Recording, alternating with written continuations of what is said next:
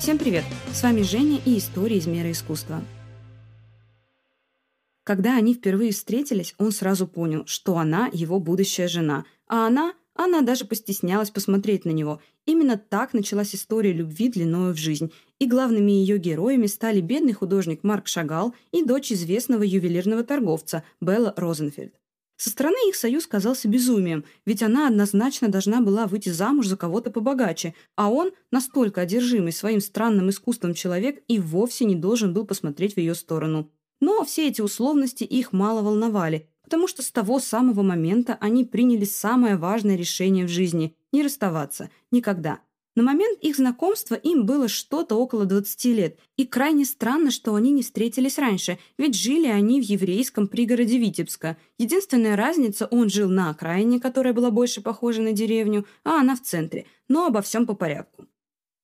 Марк Шагал при рождении Моисей родился в самой обычной семье, но во время самых необычных обстоятельств. В день, когда он появился на свет, в городе бушевал настолько сильный пожар, который перекидывался с крыши на крышу, что кровать с ним и его матерью пришлось выносить из дома, иначе беды было бы не миновать. Более того, сам Марк всегда считал себя мертворожденным, ведь в эти страшные минуты он не подавал ни единого признака жизни. Кажется, что настолько ранние воспоминания со временем забываются, но художник не раз рассказывал этот случай в ярких подробностях. Вспоминал, как родственники кололи его иголками и поливали водой, лишь бы увидеть хоть какие-то признаки жизни. Не знаю, как ему это удалось, но поверим, что это было именно так. Конечно же, родители предсказывали Моисею, а именно так его нарекли при рождении, если уж и не безоблачное, то хотя бы безбедное бухгалтерское будущее. Тем более, что следом после него в семье появилось еще девять детей. Однако в один прекрасный день он подошел к матери, дернул ее за юбку и сказал, что хочет рисовать. Подобная мысль пришла к нему не сразу, точнее, она пришла извне. Друг, увидев его рисунки, обозвал его художником, и ему так понравилось это прозвище, что он понял – надо становиться художником. Однако родители не посчитали такие мысли достойными обсуждения, поэтому заплатили за его поступление в Витебское училище 50 рублей, взнос или взятка, называйте как хотите, но это была сумма, которую должна была заплатить за поступление ребенка любая еврейская семья, и надеялись, что сын станет приличным человеком. Но надеялись зря, потому что кроме рисования и геометрии Марк ни в чем не преуспел.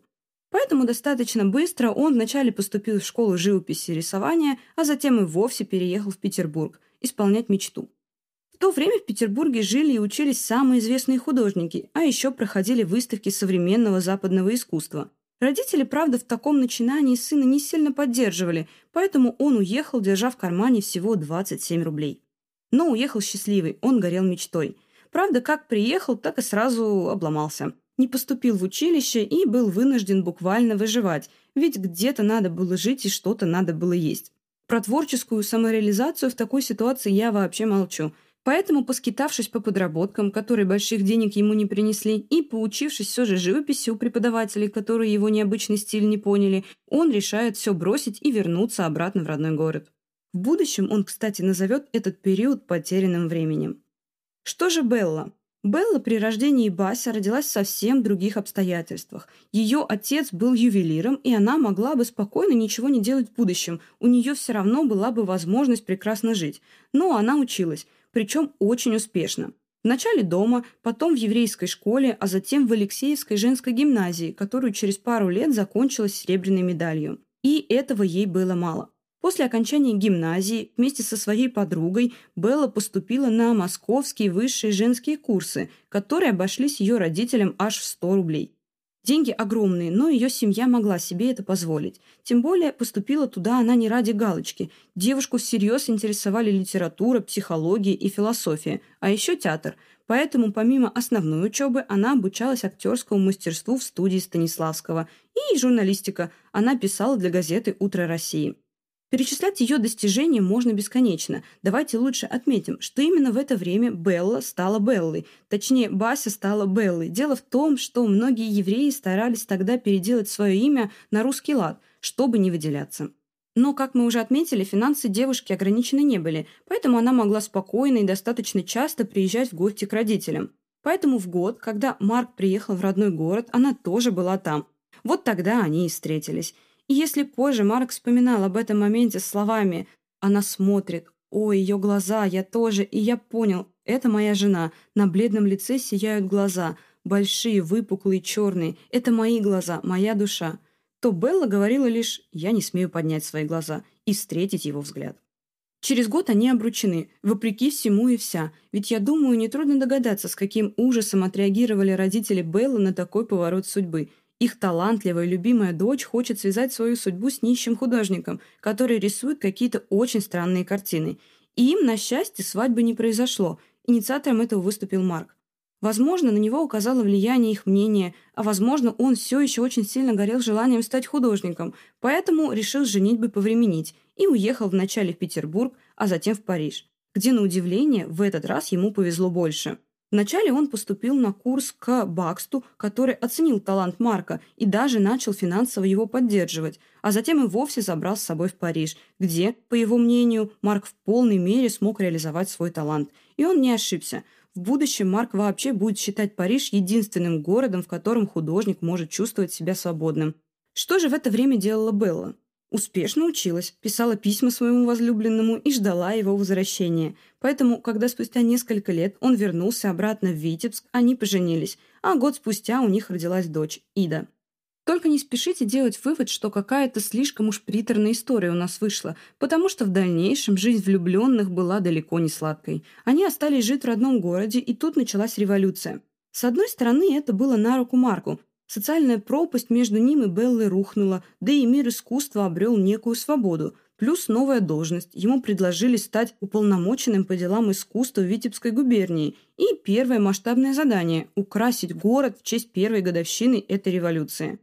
Насчет масштаба я не шучу. Представьте, хоть и небольшой, но все же городок, деревянные и каменные дома которого соединены бесконечными заборами. Зрелище достаточно мрачное и однообразное, ведь выделяться тогда никто не любил – и тут приходит Марк вместе с сотней маляров и начинает эту серость преобразовывать.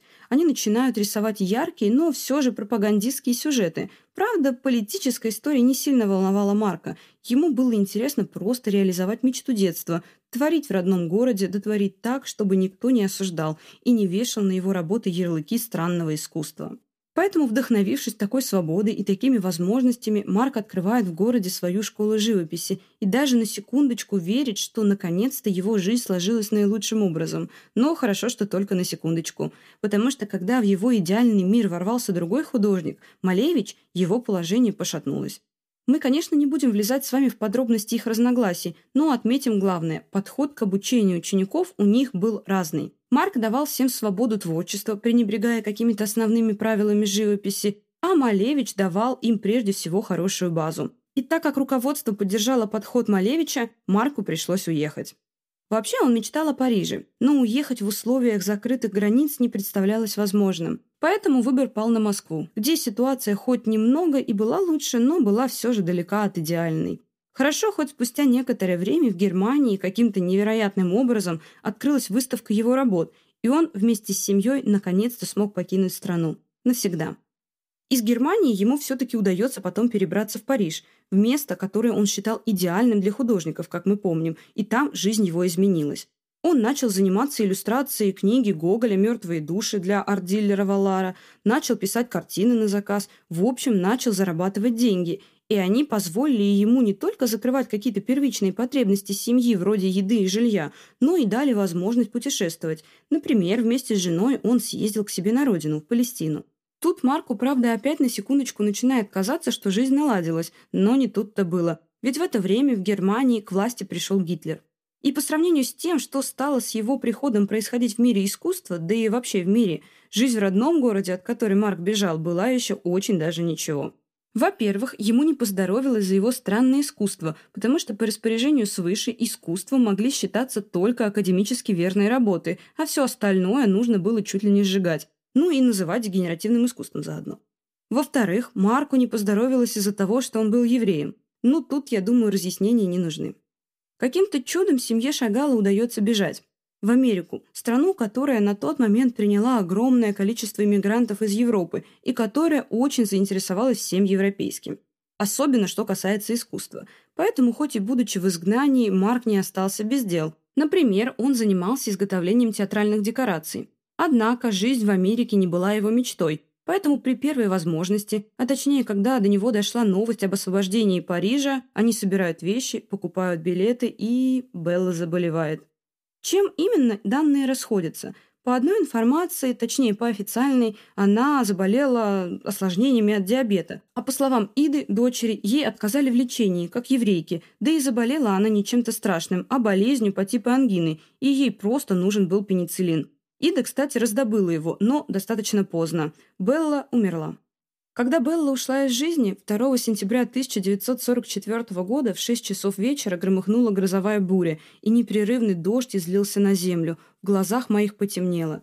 Именно так Марк описывал тот страшный день и был уверен, что больше никогда не сможет творить. Ведь как творить, если та, которая одобряла все его картины, и та, которая была героиней этих картин, ушла? Как творить, если музы нет? Ответ очевиден – никак. Видя страдания и самоистязания Марка, а он спустя несколько месяцев даже начал отказываться от еды и сна, на помощь пришла дочь Ида. Она решила, что если хоть чем-то не займет отца, то он умрет буквально через несколько месяцев такой жизни, поэтому решила подкинуть ему работу в виде иллюстрации книги с воспоминаниями Беллы «Горящие огни». И когда дело наладилось, точнее, когда Марк начал убираться из своего горя, она пошла на следующий шаг. Наняла ему помощницу, ну или сиделку, Вирджинию Хаггард, Девушку, которая была намного младше Марка, но которая была очень сильно похожа на покинувшую его Беллу. Ида надеялась, что Марк сможет, если уж и не построить с ней какие-то отношения, то уж точно сможет отвлечься. Так и произошло. Но родив Марку сына, Вирджиния решила, что жизнь с человеком настолько старше нее ей не подходит. В итоге она его забирает и сбегает с молодым фотографом. Марк подавлен, вновь, и долгие годы остается безутешным, поэтому Ида опять взяла ситуацию в свои руки. Она познакомила отца с владелицей салона дамских шляп и дочерью сахарозаводчика Валентиной Бродской, или Вавой, как прозвал ее в дальнейшем Марк. Знакомство это произошло в апреле, а уже в июне они поженились. Марк расцвел и даже начал шутить, например, по поводу их союза. А что я? Я скромный еврейский художник. Вот Валентина, она дочь фабриканта Бродского, сахарозаводчика. Знали бы мои родители, на ком я женился, они бы порадовались. Только вот исследователи не разделяют радость Марка насчет этой Вавы. Они считают, что она не просто была полной противоположностью Беллы, она была жестким манипулятором, который ищет выгоду для себя во всем. Доля правды в этом есть. Вава действительно обладала строгим и даже властным характером, считала свое мнение единственным верным и, главное, она точно знала, как Марку будет лучше, и делала для этого лучше все. А лучше для него, по ее мнению, ему было в работе. Поэтому она создала для него чуть ли не идеальные условия, в которых он мог работать, а еще оградила от ненужных контактов с другими людьми. Она даже не поощряла его общение с дочерью. Так это было или нет, плохо ему было или хорошо, не наше дело. Да и рассказ про них заслуживает отдельной истории. Главное, что наша история любви в этот раз вышла действительно искренней и, вероятно, такой, которая случается только раз в жизни. Если случается вообще.